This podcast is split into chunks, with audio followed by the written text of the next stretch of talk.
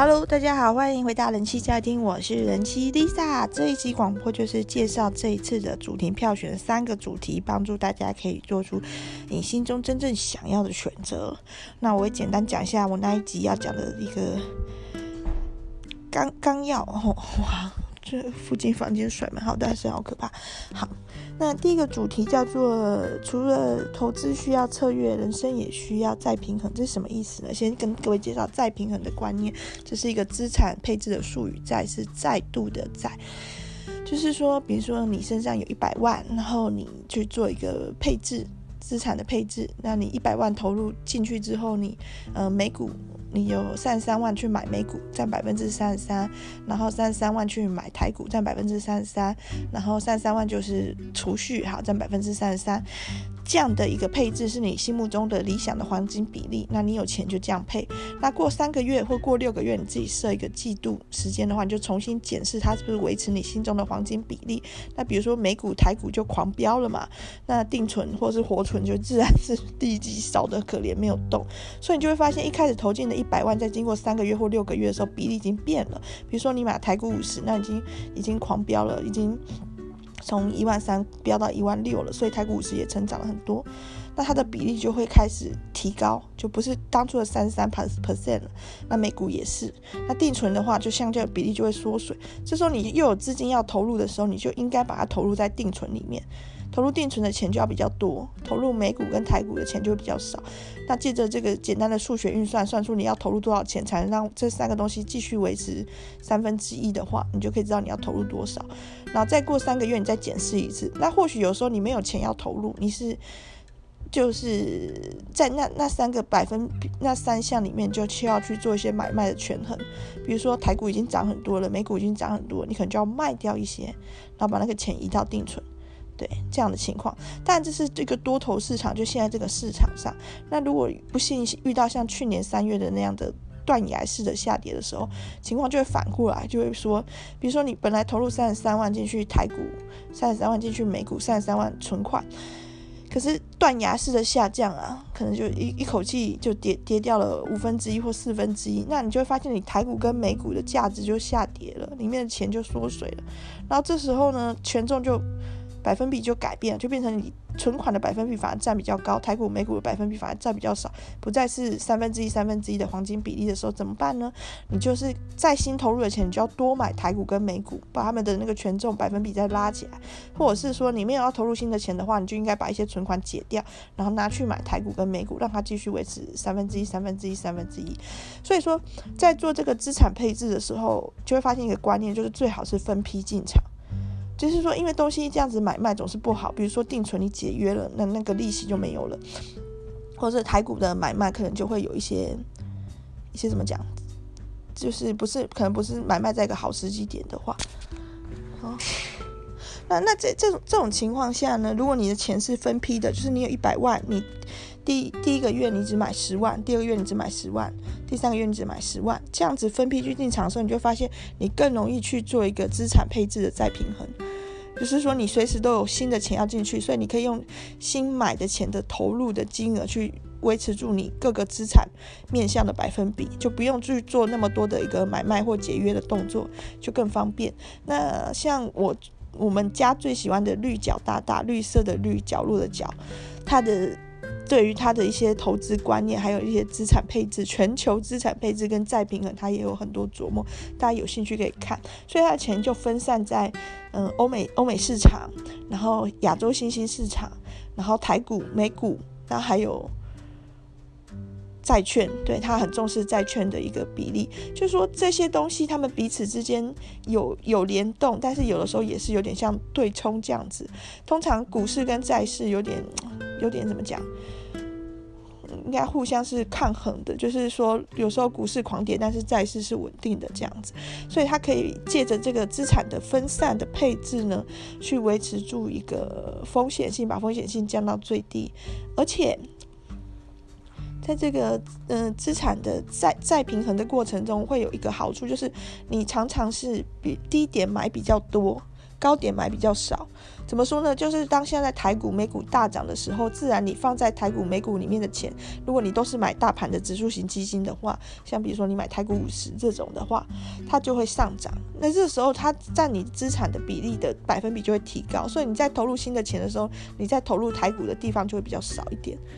对，那如果今天是大跌，比如说今天的嗯台股五十的价格是下跌的下修的时候，当你再出去做这个资产检视，再去再度平衡它的时候，你就会发现说你要投入台股的钱就变比较多。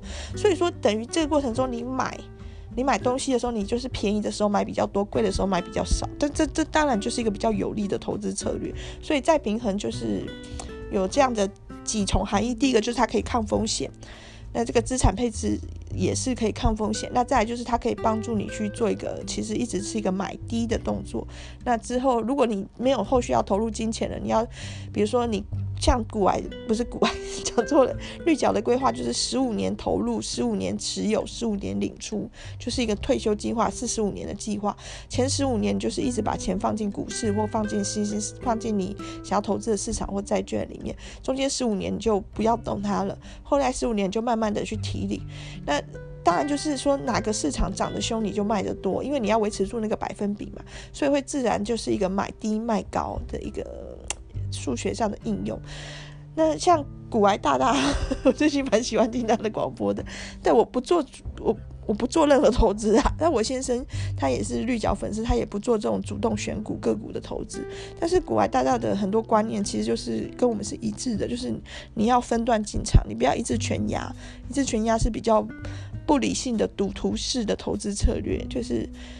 分批进场就比较不会买在一个最高点，或是分批出场就不会买在卖在一个最低点，这样把风险规避掉。好，这是投资的事，这个事其实很多人知道哦，就是他他特别是男生，好像对于数学的这些运算就是比较有兴趣，知道人非常多。可是我觉得说知道这个不不全面，那我在想，在这这个资本主义的市场里面。资本主义里面，我觉得包含两个面向，一个就是这种资本游戏，一个就是消费主义。那其实我并没有那么排斥这种资本游戏，就是说你要玩不玩那是你自己的选择。你成年人你可以去选，包含赌博也是啊，你成年人你可以自己选要不要去赌。那为什么不怎么排斥它？是因为它并没有实际的浪费。比如说那个钱在那边跑来跑去，股市在那边跑来跑去，有时候有钱，有时候没有，这样子的话，那。其实对于地球资源的耗损，我觉得是还好的。那我比较个人比较痛恨的是资本主义里面的消费主义，就是你一定要快乐，你一定要买东西，你要让生活更好，你要买更好的车子、更多的衣服什么的。我觉得这就是。痛苦的根源，因为比如说，如果你买很多的衣服，那些制作成衣需要的棉花，其实它在种植地都是对那个环境很不利的，会造成水资源的耗竭，所以阿富汗的人民的生活越来越苦，印度的农民的生活也会越来越苦。那要做这些廉价成衣，就必须有很多的童工或者是劳工去在血汗的工作，才能维持这个便宜的售价。那其实就是消费主义，就是浪费主义，消费主义就是剥削主义，我觉得。剥削，剥削不是剥削，然后而且这些过量的消费呢，又一定会变成垃圾。你衣服买太多，你有很多就不能穿，然后有一天你就要断舍离，然后你就把它丢进资源回收桶，但其实资源回收桶根本就没有做资源回收，衣物就是搅碎了，那就乱丢，做成地毯或什么。都是很有可能的。那有些人就是真的直接乱丢了，那就是毫无疑问的会造成垃圾。那这这个东西我是很痛恨的。那相较之下，这个资本游戏呢就好一点，而且很多去积极做投资人都过得非常节俭的生活。像我有个阿姨，她在我童年时期，他们家吃饭都只配就是吃白饭配酱菜，这样肉都很少，然后省下来钱每一分钱都拿去买中华电信的股票。对，那他也是很资本主义啊，他在累积他的财富，但是他我觉得他对地球的造成的伤害真的是很小啊，比我们家还小，比我们这种不做投资的穷人更节俭。对，那就那我就觉得其实就就不错。当然，如果你是做这些积极理财投资是为了之后大大举挥霍的话，我就觉得不可取。那我举个例子，像 ARK 好了，ARK 最近就是很夯，因为它是一个。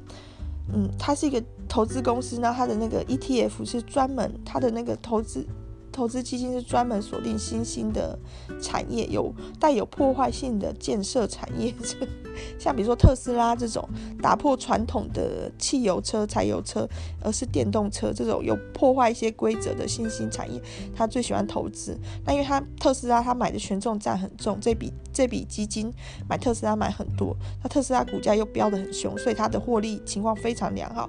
这五年内 ETF 这个 ARK 的 ETF 表现都非常好。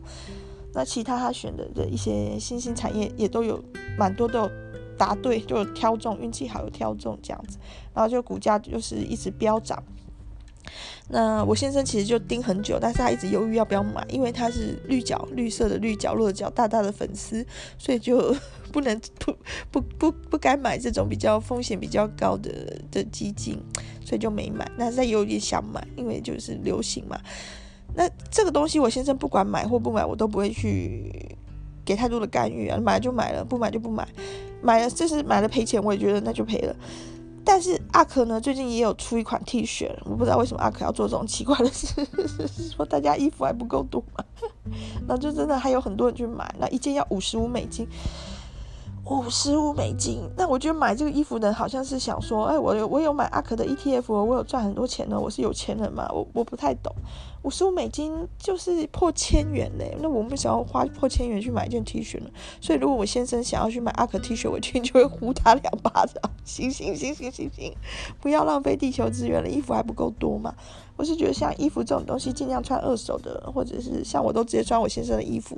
为什么我会这样呢？因为我公公会给我先生衣服，所以就是说 这是一个食物链嘛。我公公的衣服都比较新、比较好，穿不下的或者不想穿的给我先生，那我先生穿一穿，我也穿一穿，这样子一层一层的把那个成本降到最低嘛。一件衣服三个人轮流穿，穿到都破了，这样子不是很好吗？对啊，那我自己穿着男装走在街上，我是丝毫不会觉得不自在的。但 是有一次，我的朋友发现我穿我先生的袜子的时候，好像有一点震惊。对，但是就是说不需要分男袜女袜嘛，黑色的袜子基本上长得不是一样吗？那我先生脚是稍微比我再大一点了，但还可以接受的范围。他一百七十四公分，我一百六十七公分，差那七公分就是稍微宽松感而已，没有关系。体重是差蛮多的，但是那就是一个时尚宽松感。我自己说，别人都觉得天哪，这个流浪汉哪里跑出来的？特别是怀孕的时候穿我现在衣服真的很方便的，因为我自己的衣服的那个拉链啊、扣子基本上扣不起来，因为挺挺着一颗球啊。但是我先生的就可以，对啊，这样肚子才不会着凉啊。好，那回到这个主题，所以说其实就是我不会说太排斥大家去进行一个投资。那我我前面就几集就讲过，这就是一个游戏。那你要玩的话就要小心一点，不要玩得很惨，不要不要太冒险，要考虑这个风险。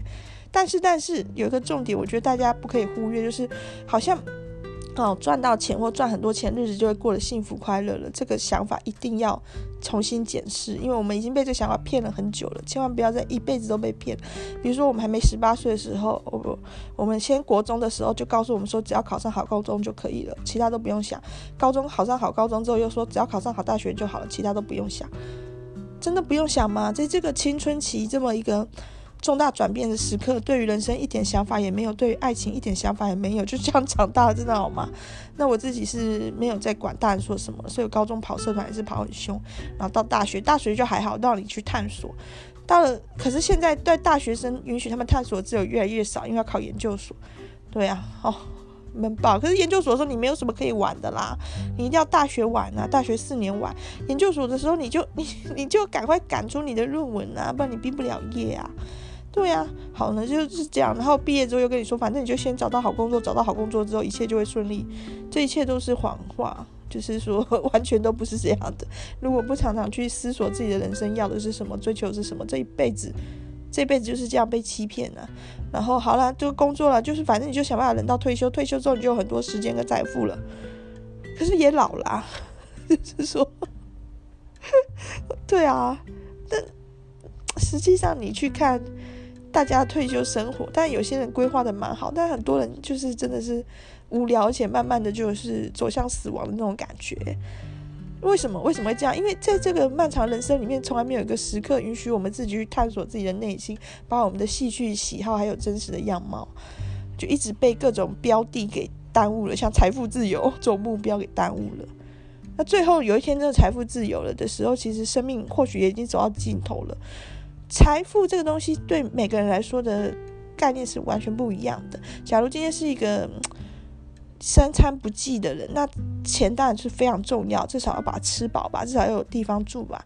那如果有家人的话，至少要照顾好家人吧。那这个财富的意义就很巨大。但对于一些富二代，比如说我以前第一份工作那个两亿姐来说，嗯，财富的价值，当然她也是很爱钱，但是就是说不太一样了。他可以去做很多大胆的投资，比如说在信义区购物，因为他有钱，那这些钱也会为为他赚来更多的钱，那是其实是不太一样。但是有一项很重要的资产，对大家来说价值都是差不多的，就是时间。当然，有钱人还是可以买到比较多的时间，或是节省时间嘛。搭高铁就是比搭客运快。如果你有私人喷射机，那你就可以省更多时间。钱可以换到一一些时间，但是你换不到很多。就说你一天最多就是二十四小时，你不可能再多了。你不可能把别人的时间买来当自己的用，但是你可以节省掉很多自己的时间。所以说，真正对每个人来说都无比重要的的资产，其实是时间。那时间呢？我们怎么去做时间的资产配置？那我们怎么去做时间的再平衡？第一次就必须想一下，我觉得比财富自由，在财富自由之前，更需要先去想这件事哦。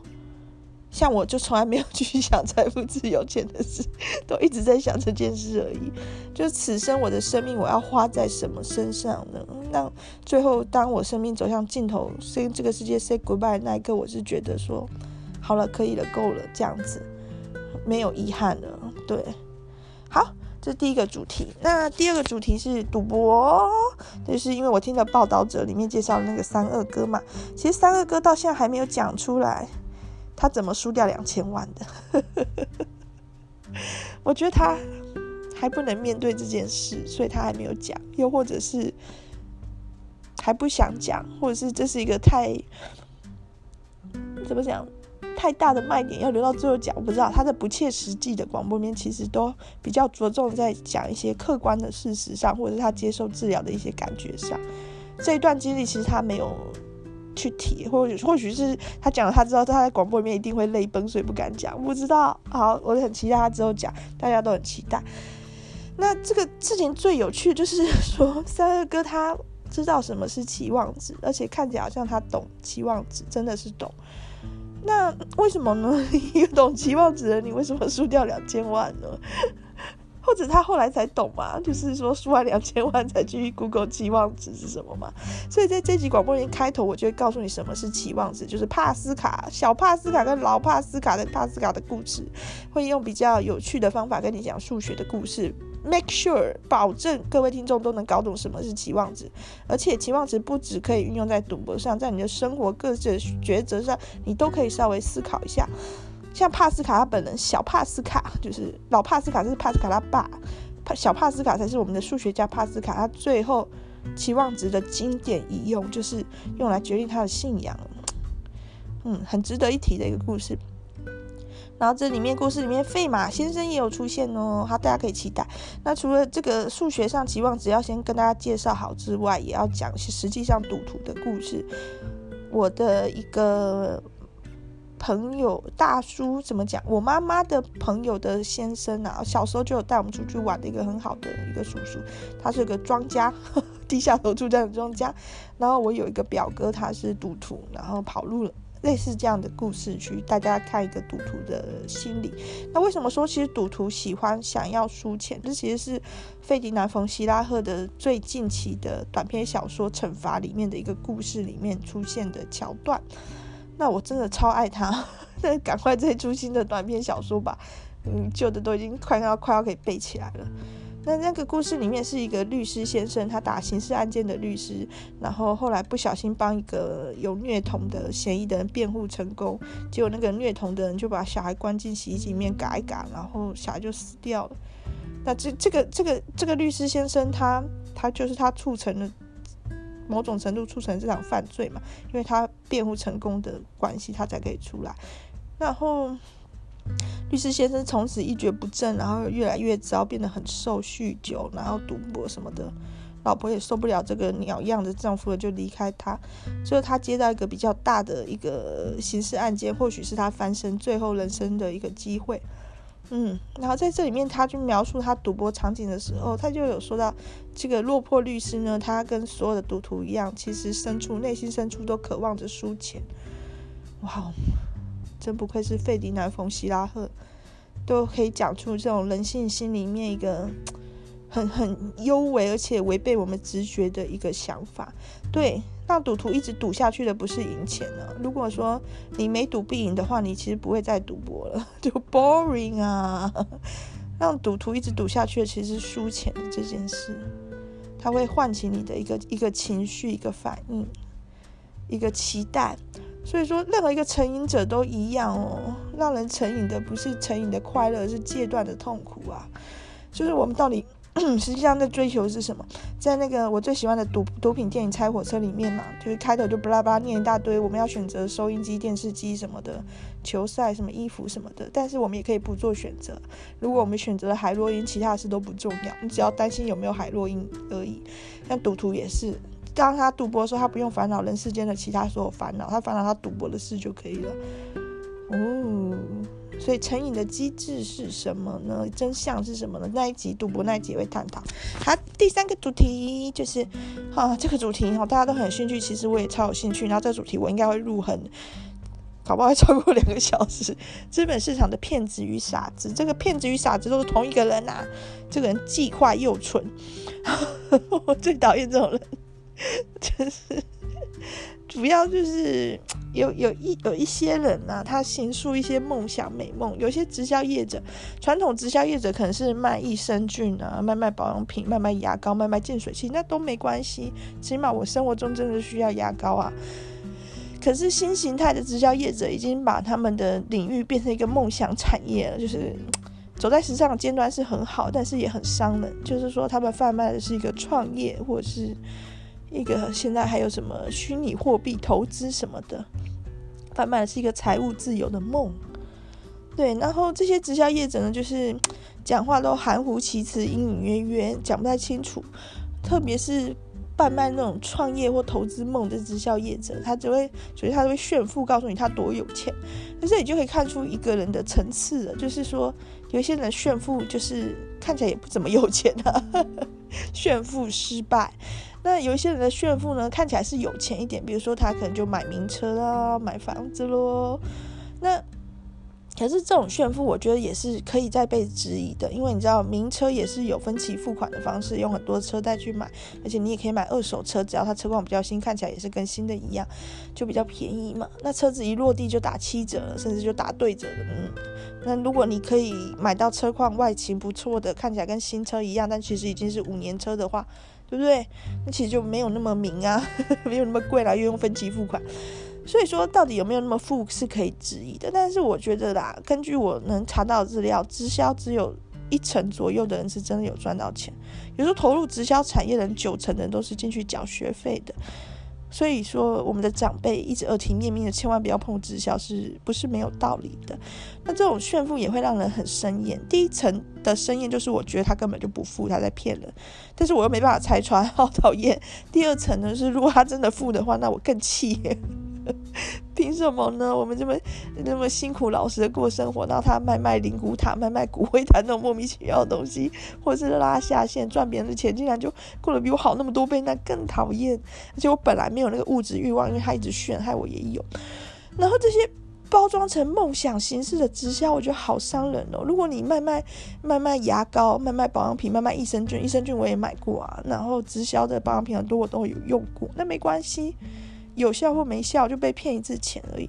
可是这种卖梦想，他就会一直跟你说，你可以过更好的生活，你为什么不要？你为什么不上进一点？你为什么不追求财富自由？我我 Lisa 一个家庭主妇为什么不经济自主？对，他就一直在跟你讲这种东西。表面上在讲他很好，事实上在讲你很废。但是我真的很废吗？我不，我不觉得啊，你就是个骗子啊！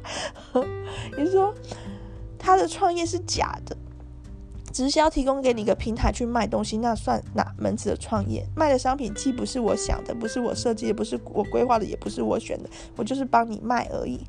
那卖，他他说你这是创业，因为你可以自己决定你要花多少时间去卖，卖多少你就赚多少，卖越多你就赚越多。